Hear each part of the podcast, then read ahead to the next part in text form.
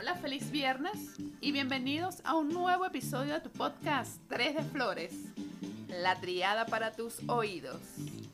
No puedo comenzar este episodio sin agradecerte por estar del otro lado escuchándome por tu plataforma de preferencia, YouTube, Spotify o Google Podcast.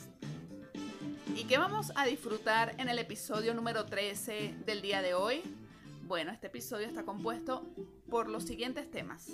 En el tema tendencia, una breve reseña de una de las formas de entretenimiento más popular conocida por todos a nivel mundial como los videojuegos.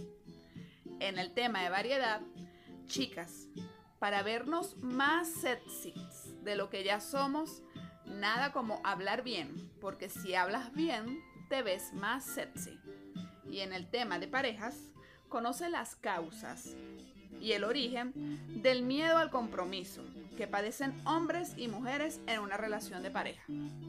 Así que no te apartes de tu canal de preferencia para que disfrutes del contenido de estos tres temas. En la asistencia de producción el día de hoy nos acompaña Altagracia Jiménez Carmen de la Cruz Vázquez Rosario Figueroa Vargas Sánchez y en el control, edición y producción, Adriana Flores. Oye Adriana, de verdad agradecida por una vez más estar aquí contigo, compartiendo estudio en la grabación de tu podcast.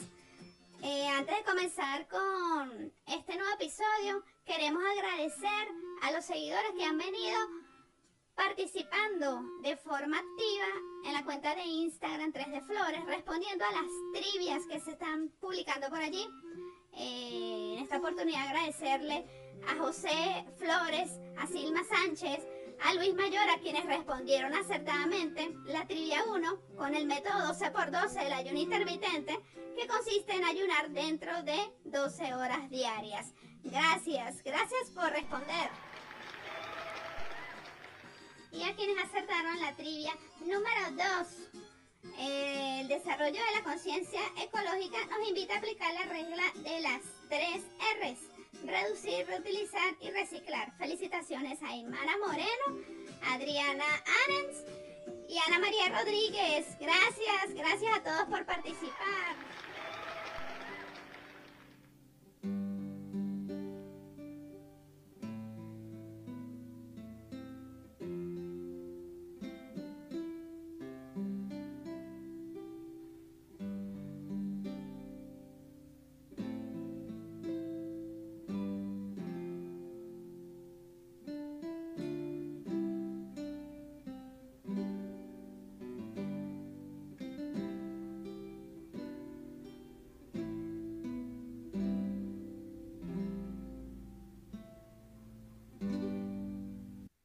Siempre tan selectiva, alta gracia para elegir los temas musicales que nos acompañarán al inicio de cada segmento.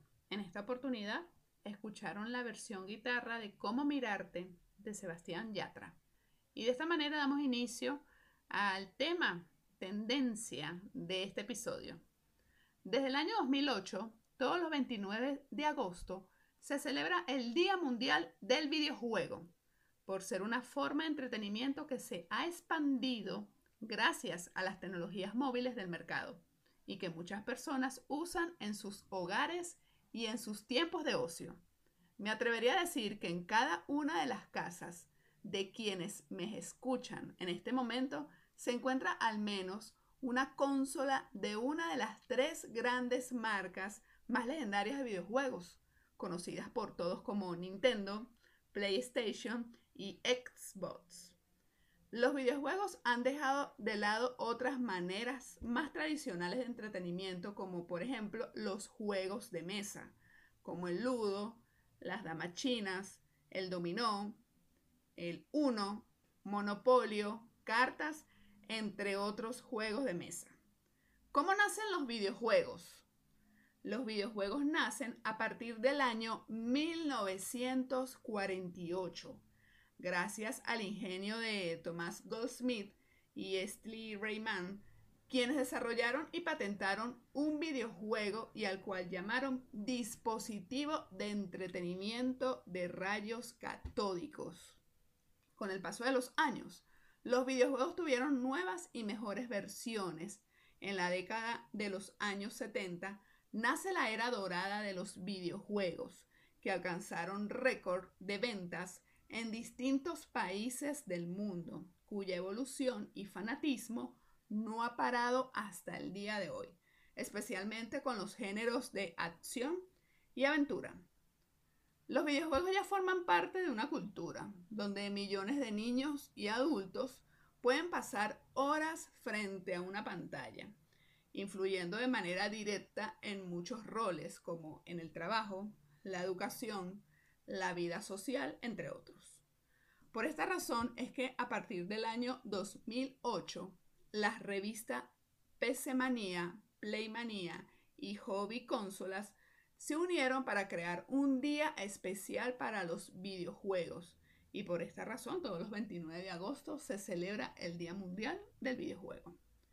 Los videojuegos generan la secreción de neurotransmisores por parte del cerebro como la dopamina, por los niveles de relajación y placer que experimentan los jugadores llegando a ser adictivo el uso excesivo de los videojuegos, incrementando el sedentarismo nocivo para la salud de los niños y adolescentes, donde el consumo de chucherías y refrescos pueden desencadenar en obesidad. Por lo que es importante establecer horarios para este tipo de diversión para evitar así sus consecuencias como la interferencia con otro tipo de actividades personales, reducción de las relaciones interpersonales, discusiones con la pareja y con otros miembros de la familia, disminución del rendimiento académico y laboral, aislamiento social, abandono de otros entretenimientos, entre otras consecuencias. Son muchos los países que han hecho de esta forma de entretenimiento un verdadero negocio, donde los ingresos han incrementado producto de la demanda de millones de personas que se han vuelto verdaderos fanáticos de esta original y adictiva manera de pasar el tiempo. Sobre todo en estos momentos donde la población mundial debe permanecer en casa debido a la pandemia del COVID-19. Actualmente se puede ganar dinero jugando videojuegos en diversas páginas habilitadas para esto y dependiendo de lo famoso que sea el juego, o mediante la producción de contenido en video de videojuegos en plataformas conocidas como YouTube. Bueno, ahora en este momento, y como parte de, este tema tendencia de hoy, vamos a recordar juntos eh, esa era dorada, bueno, por lo menos en este caso mi persona, de los años 90, a lo mejor unos lo recordarán un poquito más atrás o un poquito más cercano a esta era, pero vamos a recordar aquella época dorada en que cada uno de nosotros jugó los siguientes juegos que te voy a mencionar a continuación. Disfrútenlo. ¿Y quién no jugó Mario Bros? Por favor, este, este tiene que ser el primero para comenzar este listado.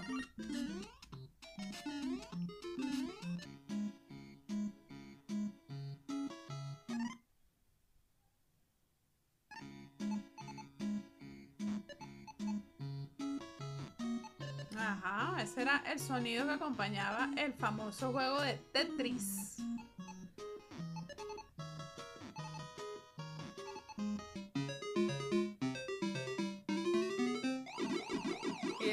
comenzaba el juego de Pac-Man. Todo por comerse esos punticos y evitar que los fantasmitas esos malvados te atraparan.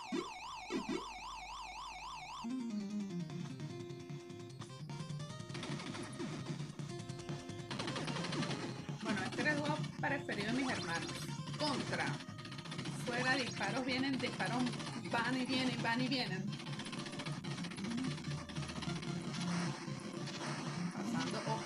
y evitando que mataran al soldadillo. Tipo Rambo.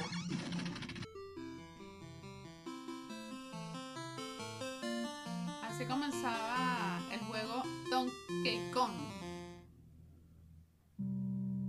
Este consistía en el gorila hasta lo más arriba de los peldaños con la princesa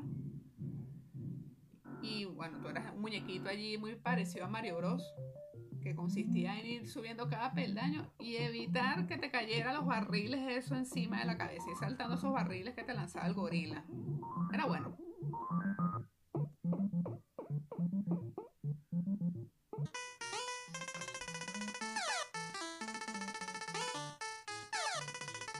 ¿Cómo olvidar a Mappy? Mappy. El célebre ratoncito que iba saltando de peldaño en peldaño por varios pisos de la casa, evitando que los malvados gatos se lo comieran. Y bueno, habría puertas que tenían sonidos, vibraciones. Era excelente este juego.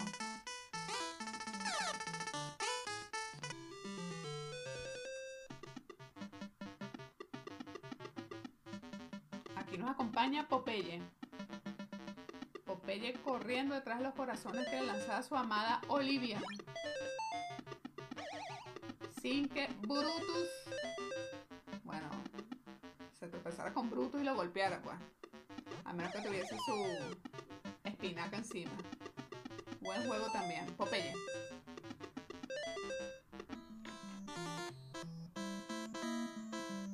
Ice Climber. Este juego era uno de mis favoritos.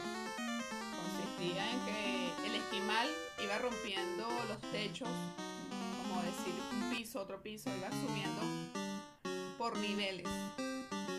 Y evitaba a toda costa que las focas lo tropezaran. Era bueno este juego.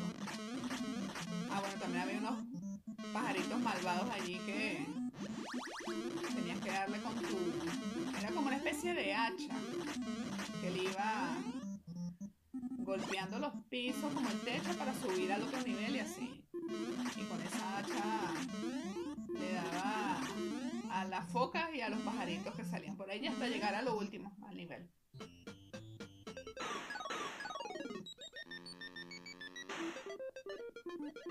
Este era uno de mis favoritos. Balloon Fight.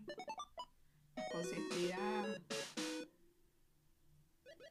Consistía en ir reventando los globos como de unos sujetos disfrazados de pájaros sin que ellos te reventaran los dos globitos que tú tenías que eran tus vidas. Y bueno, no solo los pajaritos ellos, sino también de las nubes salían unos rayos que te podían explotar tus globos. Bueno, bueno este juego.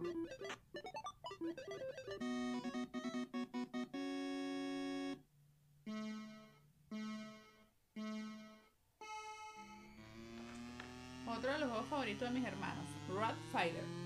Eh, la típica carrera de carros, evitando a todas costas chocar con los carros amarillos, unos carros rojos. Y bueno, eso, eso no era un carro multicolor que aparecía de la nada y si lo atrapabas te daban puntos. Y bueno, hasta llegar a la, a la meta. Excite Bike. Carrera de motocross. También uno de los juegos favoritos de mis hermanos. Bueno, nada, ahí con tu moto, saltar obstáculos, evitar que los otros motociclistas te atropellaran. Era fino, fino también ese juego.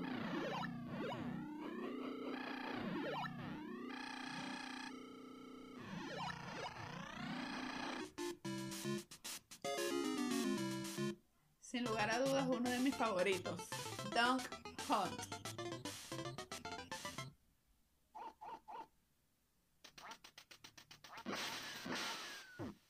Este consistía en evitar que ese perrito se riera de ti si no acertabas el disparo sobre los patitos.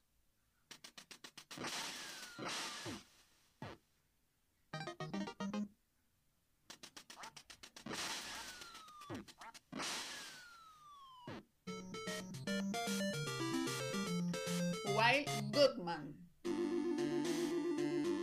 El típico duelo en el lejano oeste.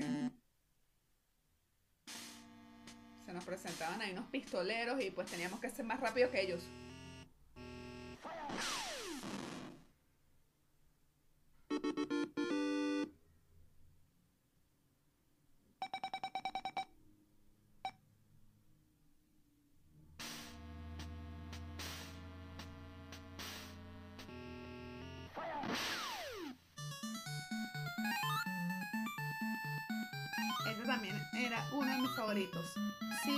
Charlie. Bueno, saltar allí sobre un león, unos aros de candela y varios obstáculos para ir pasando de nivel a nivel.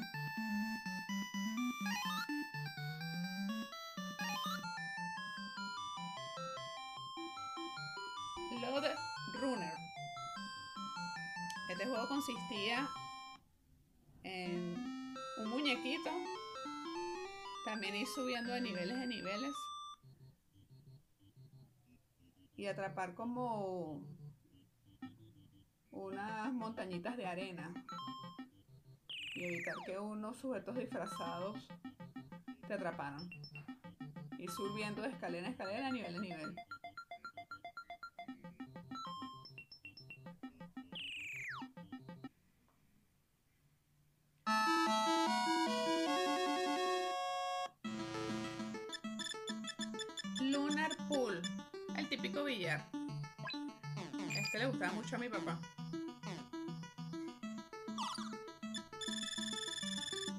También buen juego para pasar el rato.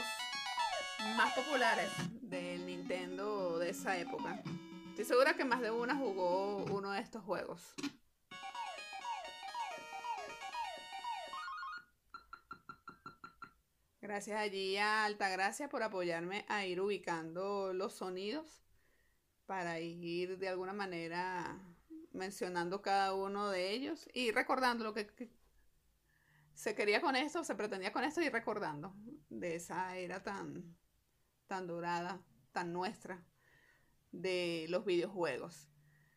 Y así concluye el tema de tendencia de este episodio número 13.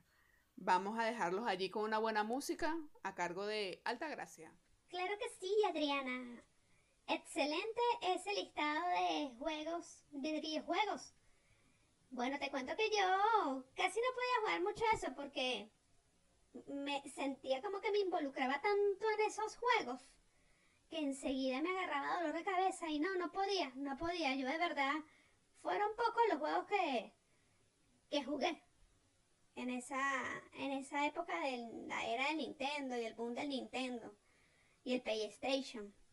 Ese de Xbox, no, yo no jugué nada de eso. Yo era de, de PlayStation y de Nintendo. Bueno, entonces vamos a escuchar ahora esta, este tema musical para pasar al tema de variedad.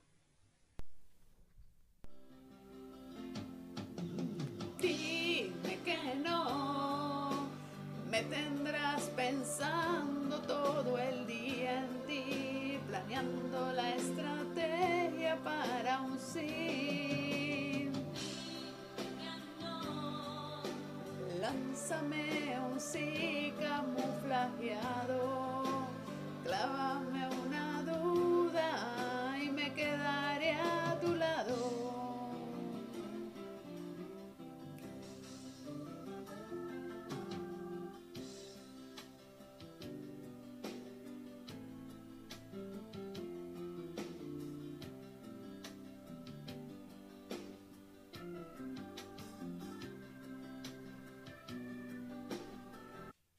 Maltagracia, ¿cómo me vas a decir tú a mí que no? Dime que no. Voy a cantar yo esa canción tan buena de Ricardo Arjona. Y de esta manera damos inicio al tema de variedad del episodio de hoy. Mujeres, hablar bien nos hace ser más sexys. Cuando nos comunicamos de forma correcta, es algo tan sexy como vestirnos bien o sabernos maquillar.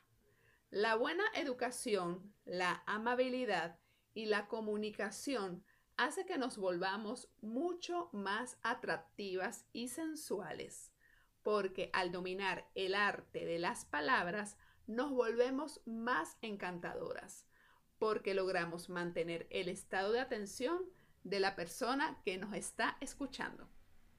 El primer paso para ser atractiva a la hora de comunicarnos es tener una buena actitud enérgica, positiva y de seguridad para marcar la gran diferencia con nuestro lenguaje corporal con un buen contacto visual. El segundo paso es usar un tono de voz suave, pero con energía y pausado, cuidando la dicción y entonación, destacando palabras dentro de cada oración sin acentuarlo, para que no parezca que estás sobreactuando. Ante todo, la naturalidad, recuerda. El tercer paso es leer con frecuencia, mantenerlo como un hábito, ya que eso te ayudará a moldear las palabras y a coordinarlas con coherencia a la hora de entablar una conversación. Tal como lo expresa el periodista y comunicador Miguel Zambrano, si sentimos lo que decimos, escucharán lo que queremos. Siendo conscientes de los atributos que tenemos para seducir verbalmente, porque nos conectamos con nuestra esencia, que son las emociones.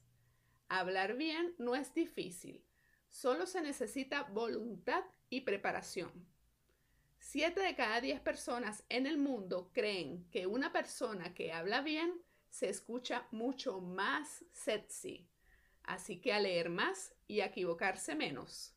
Lo pueden seguir en su cuenta de Instagram, Zambrano Miguel. Y recuerden, no hay segundas oportunidades para una primera buena impresión.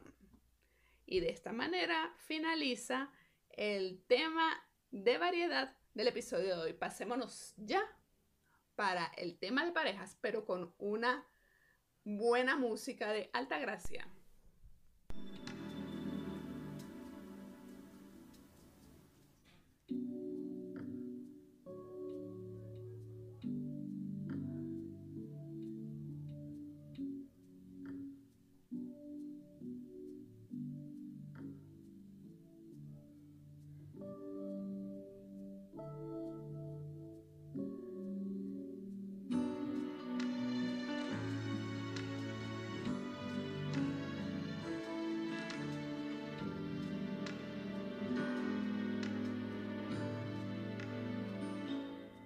Y lo que escucharon allí fue la versión acústica de Cuando nadie me ve de Alejandro Sanz. Es increíble como solamente de escuchar una breve parte de una canción, enseguida mis recuerdos se remontan a situaciones bastante especiales y bueno, en este momento recordé vivencias, vivencias y de verdad es bastante gratificante recordar. A mí me encanta recordar. No sé si a ustedes les pasa lo mismo cada vez que escuchan una canción, se remontan a su pasado. Pero bueno, eh, ese fue el tema con el que vamos a arrancar el episodio. Bueno, ya arrancamos el episodio. Lo que vamos a arrancar ahorita es el tema de parejas del día de hoy. ¿Alguna vez les ha pasado a ustedes que han tenido una relación de pareja, un noviazgo por años y cuando deciden formalizarlo con el compromiso respectivo, su pareja enseguida siente ese temor, ese miedo y rechaza el compromiso.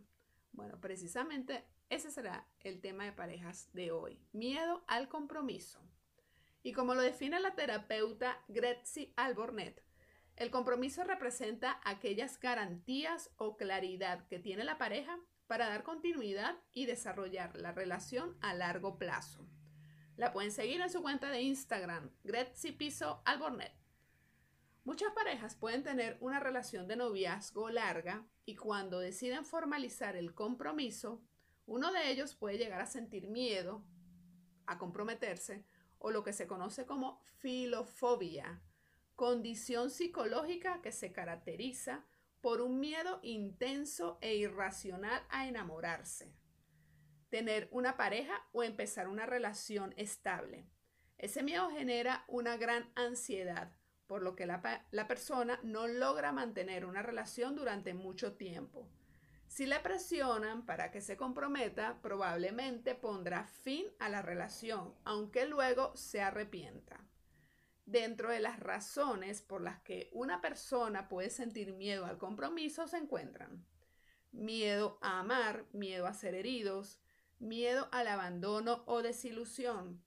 Piensa que quien se entrega al 100% en la relación sufre más.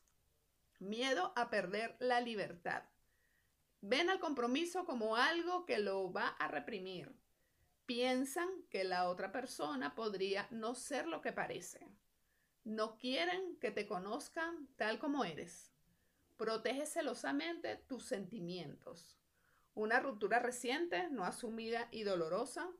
No sentirse preparado para tomar esa decisión. Ser soltero por convicción. No estar con la persona adecuada y percibirlo de manera inconsciente. Sentirse más cómodo solo después de mucho tiempo soltero. Dentro, dentro del origen de este tipo de, patología emocional se encuentra carencia de afecto o cuidado, infidelidad o separaciones de los padres, sobreprotección de padres, falta de seguridad, abuso o traumas durante la niñez, haber experimentado relaciones problemáticas. Por lo que es necesario buscar terapia con psicólogos para superar el desapego y descubrir el origen de tus miedos ante el compromiso. Muchos psicólogos afirman que este tipo de patología en hombres y mujeres son conocidos como el síndrome de Simón y el síndrome de Laura. Vamos a definir brevemente cada uno de estos síndromes. Comencemos por el síndrome de Simón. Se trata de un hombre con las siguientes características. Primero, soltero o separado que pasa por soltero. Solo quien es realmente libre es capaz de comprometerse. Perder la soltería por un amor fuerte, sólido, atrayente, indica vida, fuerza y capacidad de arriesgarse. Muchos de estos hombres lucen la frase típica soltero sin compromiso, porque no les gusta el compromiso. Inmaduro, desde el punto de vista sentimental. Solo quieren pasar un buen rato con las mujeres para divertirse, pasarla bien como el típico don Juan. El sentimiento es la forma habitual y ordinaria de vivir los afectos. El principal sentimiento es el amor, repleto de matices como desear, querer, sentirse atraído, buscar, necesitar, estar todo el día pensando en alguien. Tener madurez sentimental significa ser capaz de estar abierto a dar y recibir amor, dándose por entero a ella y elaborar un proyecto de vida en común. En el síndrome de Simón, nos encontramos con un hombre que puede tener una adecuada madurez profesional. Ama su trabajo, lo cuida, lo protege, lo cultiva, pero que no tiene madurez afectiva. No sabe dar ni recibir amor y sobre todo no sabe cómo mantenerlo. La mujer sabe mucho más de los sentimientos que el hombre y quiere buscar un amor verdadero. Pero en los últimos tiempos se ha intensificado una cierta socialización de la inmadurez sentimental en el hombre. Si quieres saber un poco más acerca de la diferencia entre amor verdadero y enamoramiento, te invito a que escuches el episodio número 12. Obsesionado con el éxito, donde la prioridad del hombre se centra en encontrar una posición económica adecuada, sacrificando todo por ese objetivo. Y por último, narcisista, donde cuidar tanto la fachada, la portada, la apariencia, lleva a producir una idolatría de lo exterior, preocupado más por causar una buena impresión a la gente que le rodea, reclamando elogios, admiración y reconocimiento. Es el típico hombre prepotente y arrogante. Y cuando se le pregunta su opinión por alguien, tiende a la descalificación inmediata y rotunda de la otra persona. Los narcisistas suelen ser tipos hipermimados y superprotegidos. Esta tetralogía, soltero, inmaduro, obsesivo y narcisista, constituyen las características del hombre con síndrome de Simón. Ahora pasemos a revisar el síndrome de Laura. El síndrome de Laura se corresponde en mujeres, pero con características diferentes. Laura es un acrónimo que resume liberada, autónoma, universitaria y que racionaliza el amor. Valoran la libertad y la liberación, huyendo del compromiso sin apego a un hombre para asegurarse la independencia. Buscan la autonomía para que nadie las controle, expresando autosuficiencia. Eligen vivir solas, para solo ellas, y deciden sobre qué hacer o no en su vida, para que nadie venga a impedirle disfrutar de sus emociones. Con alta cualificación universitaria y prestigio profesional, llegan de esta manera a racionalizar el amor, eligiendo la soltería sin compromisos amorosos o de pareja. Este tipo de mujer tiene un gran amor propio, amor a sí mismas, de manera que piensan en ellas y en nadie más.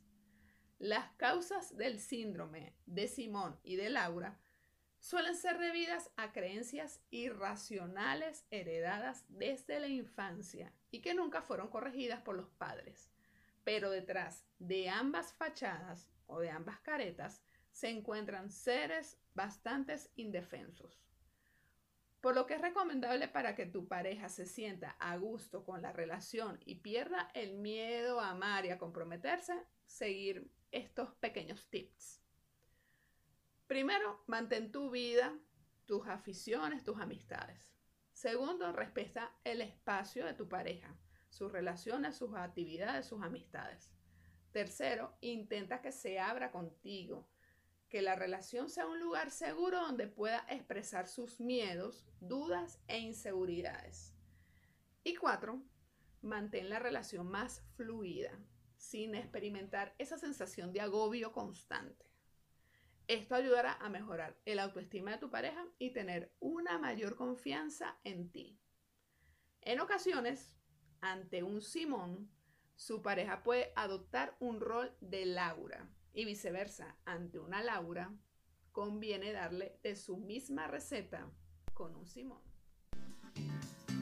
Y de esta manera finaliza el episodio número 13 de tu podcast 3 de Flores, la triada para tus oídos agradecerte una vez más por seguirme, por estar del otro lado escuchándome hasta el final de este episodio. Gracias también por tus sugerencias de temas para seguir llevando contenido a todos ustedes cada viernes. Y como siempre, el llamado a continuar con las medidas de bioseguridad ante el COVID-19. Si te cuidas tú, nos cuidamos todos. Recuerda, el amor que das regresa a ti en otro tiempo, en otra persona, en otras circunstancias, pero siempre regresará a ti. Bueno, señorita Altagracia, una vez más logramos un nuevo episodio. Te dejo el micrófono para que te despidas también de tus seguidores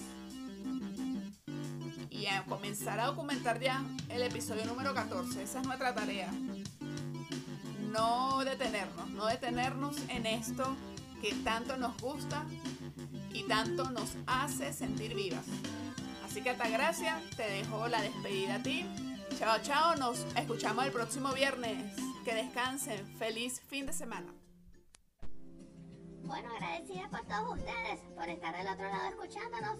Continúen dejando sus sugerencias, dejen sus comentarios al finalizar aquí este video en la cajita para saber cómo les pareció este episodio y continúen participando en las trivias que se vienen publicando en la cuenta de Instagram Teres de Flores. No nos queda más nada sino decir que el último, apague la luz porque nos vamos, nos fuimos.